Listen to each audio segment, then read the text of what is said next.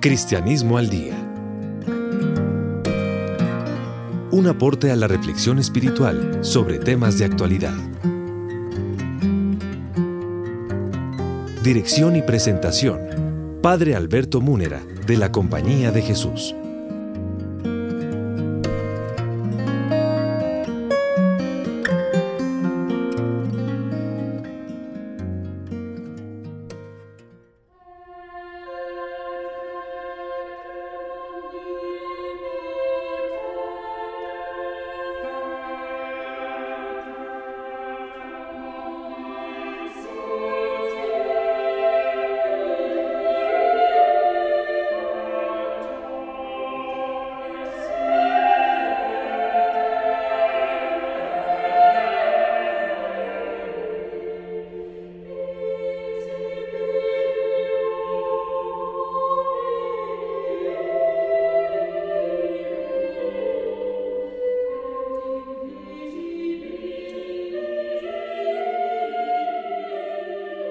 Amables oyentes, reciban una vez más el cordial saludo de quien les habla, el Padre Alberto Múnera de la Compañía de Jesús, Facultad de Teología de la Universidad Javeriana. Recordarán nuestros oyentes que, en compañía del Padre Alberto Parra, también jesuita y profesor de teología en la Universidad Javeriana, venimos comentando el libro de mi autoría, Apuntes de Teología para No Teólogos, publicado el año pasado en la Universidad Javeriana. Recordarán que estamos en el capítulo referente a Dios, el primero de los capítulos en que tratamos de mostrar lo fundamental de la revelación de Dios sobre sí mismo acontecida en el Señor Jesucristo. Y este capítulo, como recordarán, lo dividimos en tres elementos, tres aspectos fundamentales, lo referente a Dios Padre, a Dios Hijo o Cristología y a Dios Espíritu Santo. Estamos en la parte correspondiente al acercamiento a la teología sobre el Señor Jesucristo, lo que llamamos la Cristología. En el capítulo anterior estuvimos viendo detalladamente en qué consiste la afirmación cristiana de que el Señor Jesucristo es Dios hecho humano, Dios humanizado.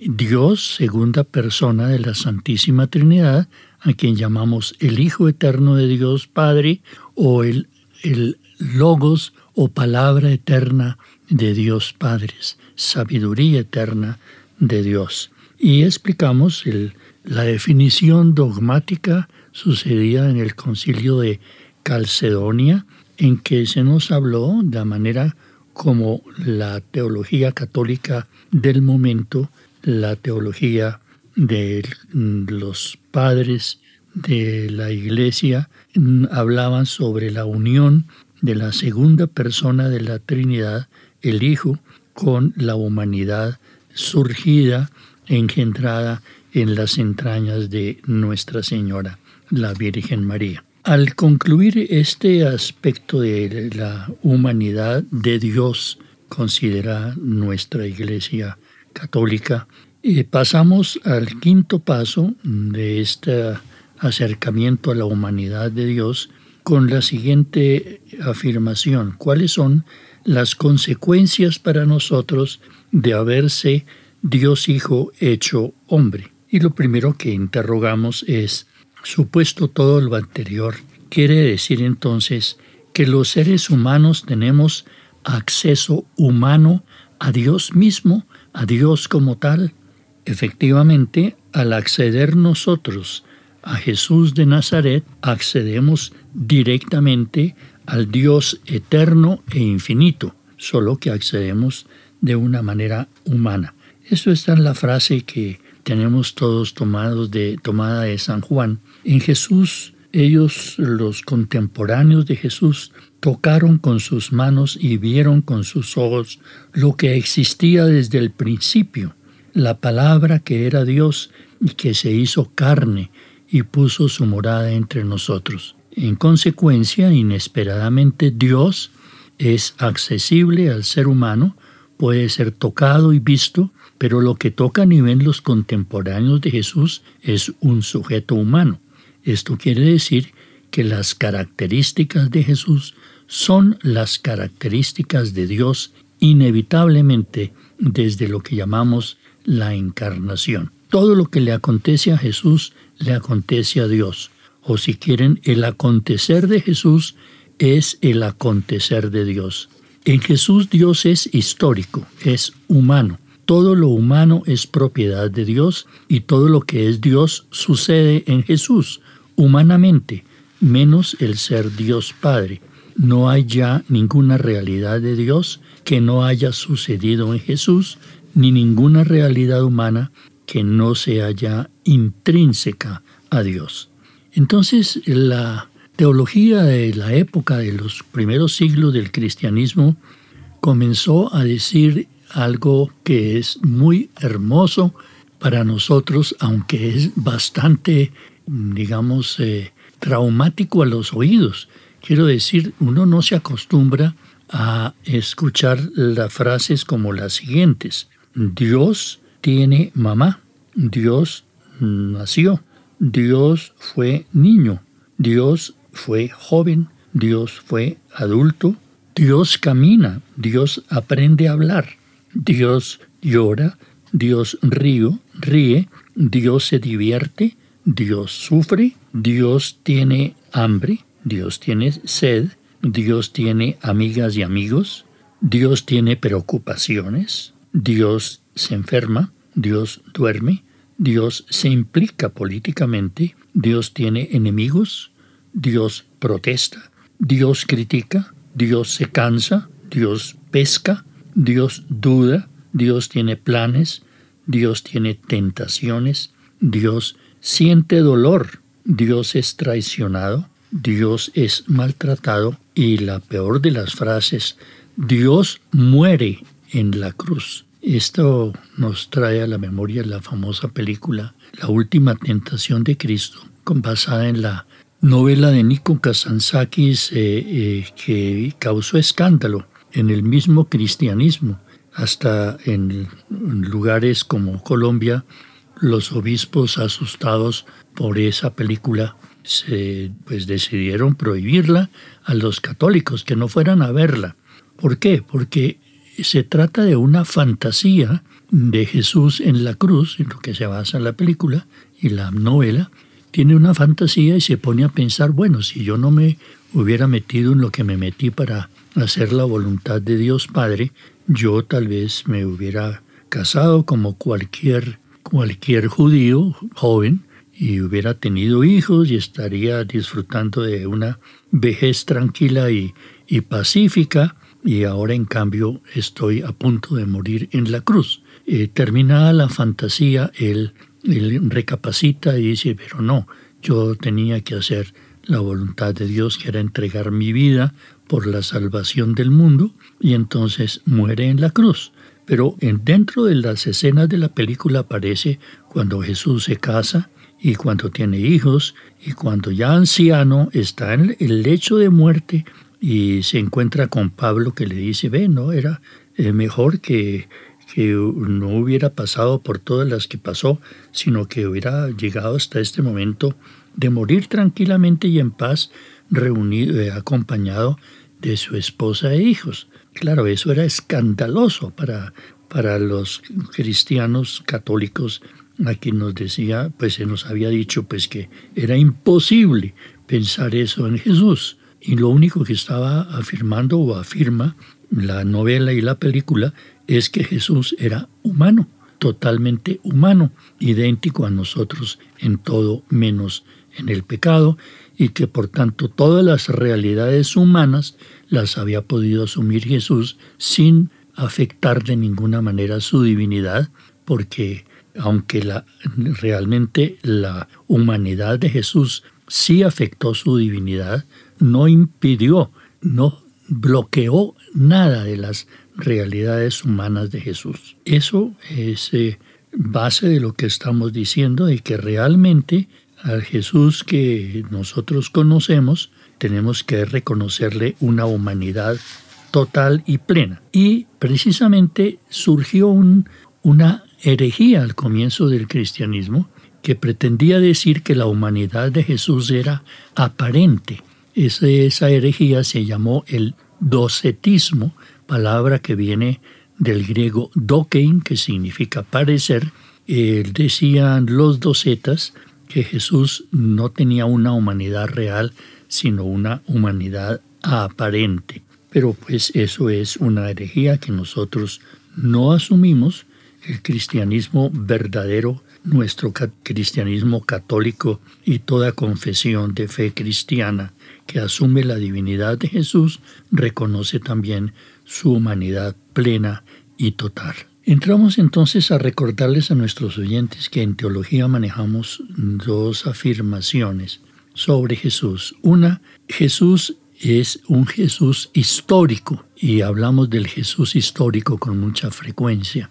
Y otra afirmación, Jesús es el Cristo de la fe. Es muy importante que entendamos esto porque corresponde a lo que venimos diciendo.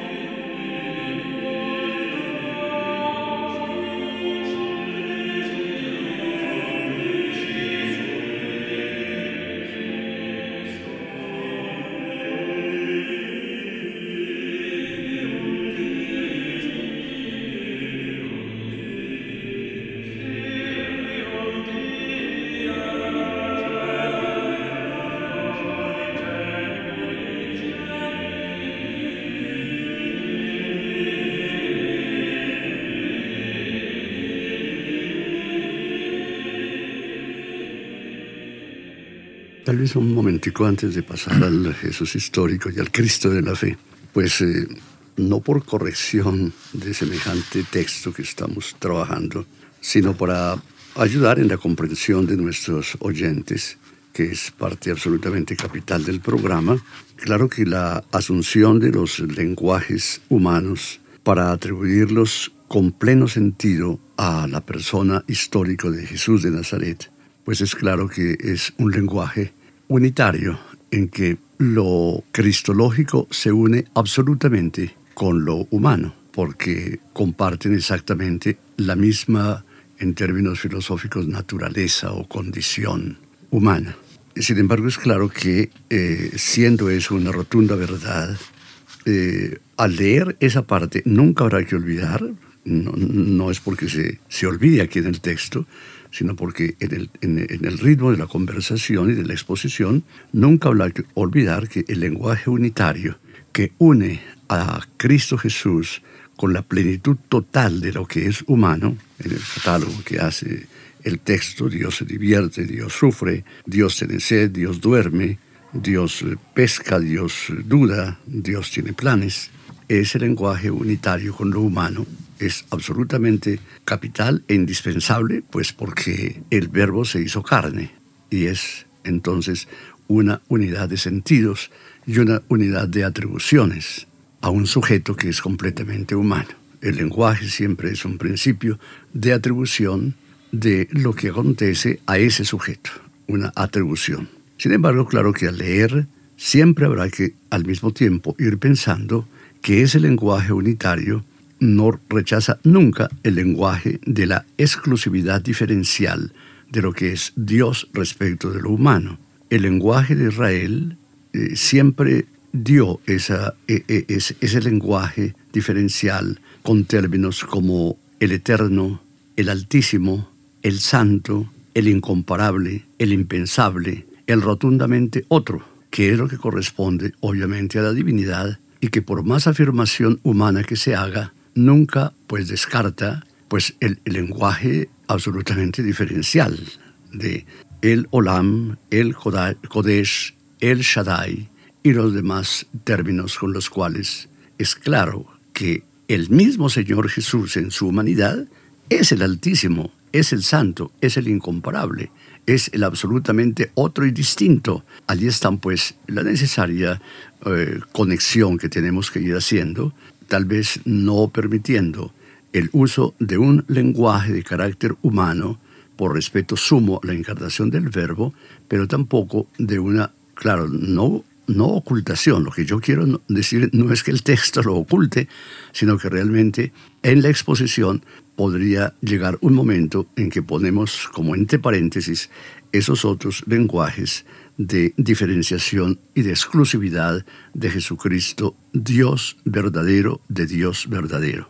Y precisamente el tema que vamos a considerar del Jesús histórico y el Cristo de la fe es para mantener la distinción, así lo consideró la teología a partir de los mismos textos que nos quedan del Nuevo Testamento, escritos por los eh, testigos del Señor Jesús. Ellos precisamente lo que reconocieron en su, fe fue que ese Jesús que ellos conocían, humano, igualmente y, y totalmente humano, idéntico a nosotros en todo, menos en el pecado, ese era el Dios de Israel, era Yahvé mismo, era el infinito, el eterno, el innombrable, pero que se había hecho carne, se había hecho uno de nosotros.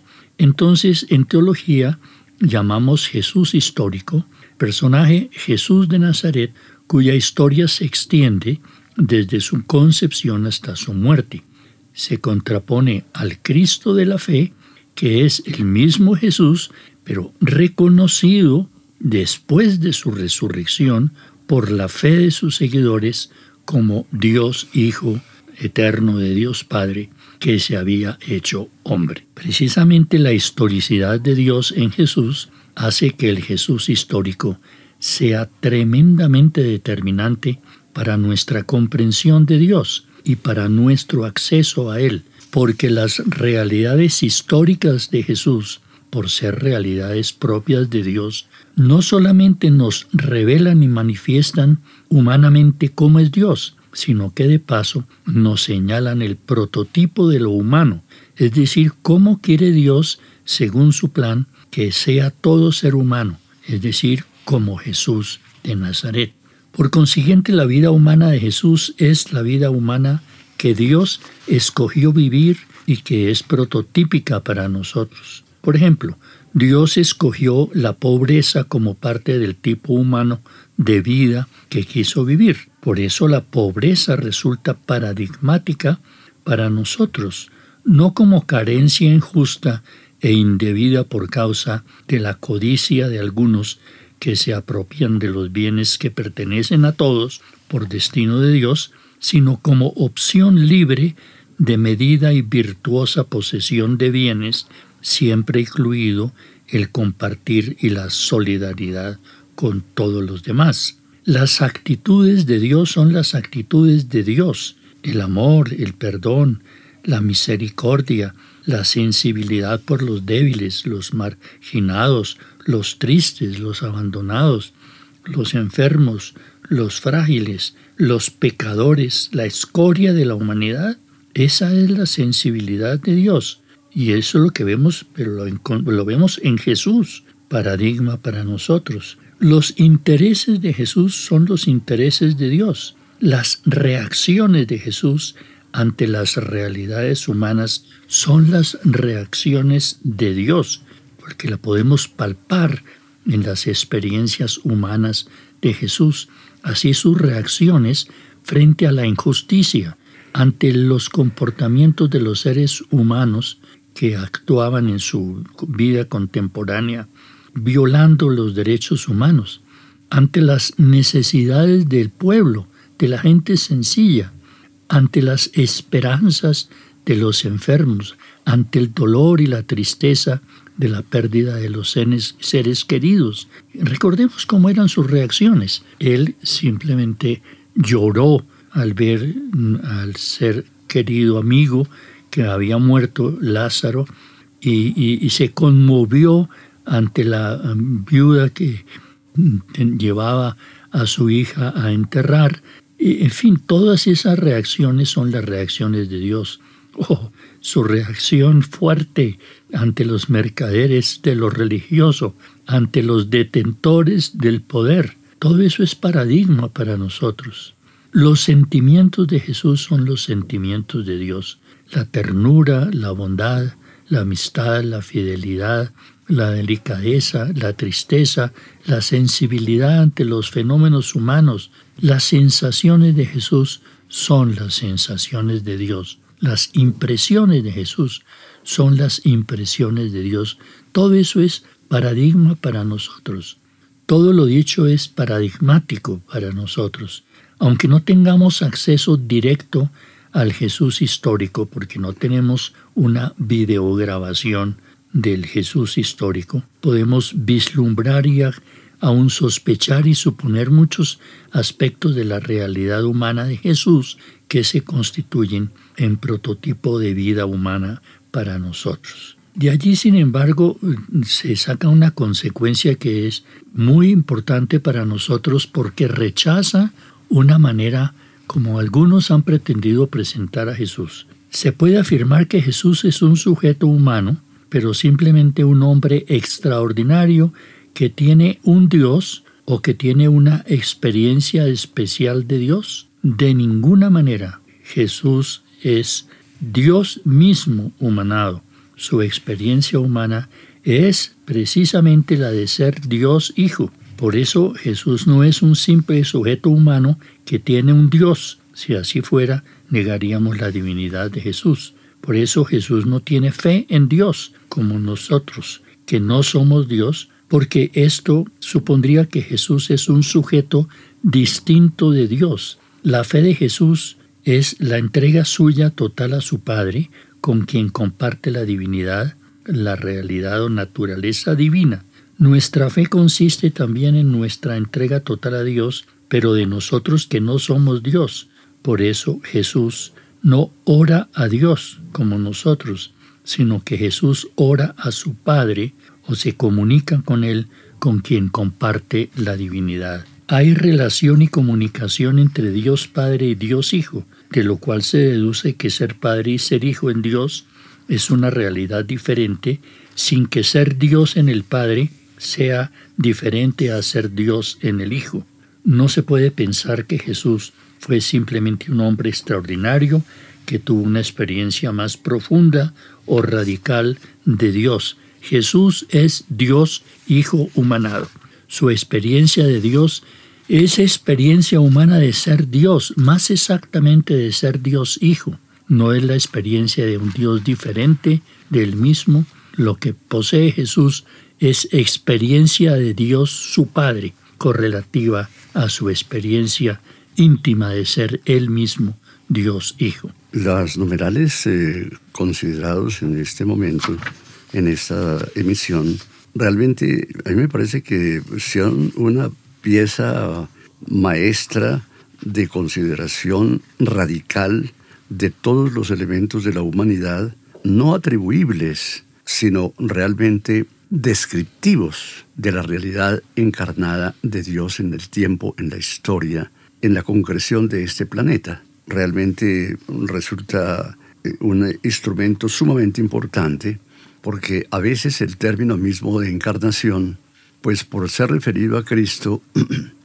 se mantiene como en el plano todavía de una cierta pues apariencia, una cierta belleza, una cierta poesía, una cierta hermosura, que deja de lado la realidad que aquí el padre Alberto Munera describe de una forma tan impresionantemente sólida y tan impresionantemente sensible, casi sensible, todo el asunto del Dios llora, Dios siente, Dios ama, Dios se conmueve, Dios llora, porque esa fue la realidad. Yo quisiera subrayar en este momento que la forma testimonial de los testigos que fueron presenciales nuevamente no es siquiera un relato que acuda a, dijéramos, a la percepción intelectiva, sino a la percepción sensitiva, lo que nosotros oímos, palpamos, vimos, gustamos de la realidad del verbo, eso es lo que transmitimos. Nunca una idea, sino más bien, y primero que todo, casi una descripción de carácter sensible, con la inteligencia sensible, menos que con la inteligencia especulativa con la inteligencia sensible, para poder entonces afirmar sensiblemente esos elementos de sensibilidad que aquí mismo el padre acaba de, trabajar y de describir. Ese me parece que es un gran valor de una gran importancia.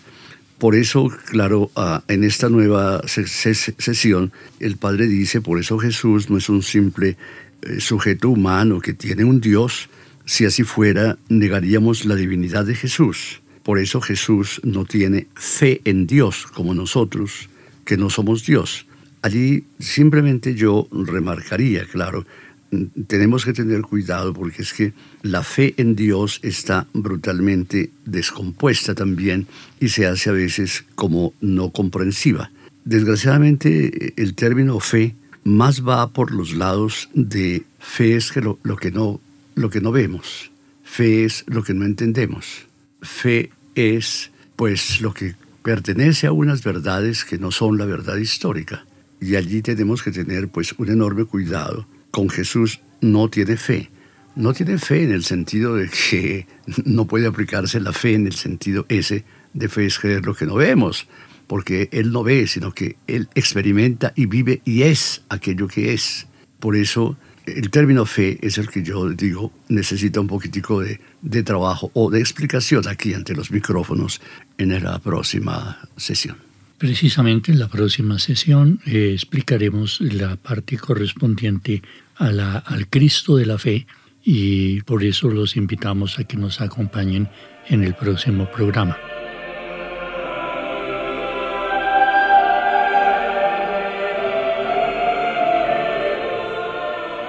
Amables oyentes, queremos agradecer la gentil sintonía que ustedes nos dispensan al Padre Alberto Parra y a quien les habla el Padre Alberto Munera, ambos jesuitas profesores de teología en la Universidad Javeriana. En la ingeniería de sonido nos acompañó Laura del Sol una vez más y en la producción del programa Daniel Ángel.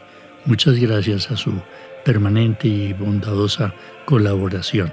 Esperamos que lo que nos queda sobre este tema de lo que es el Cristo de la fe sea para ustedes de especial interés y por eso los esperamos cordialmente en nuestro próximo programa de Cristianismo al Día.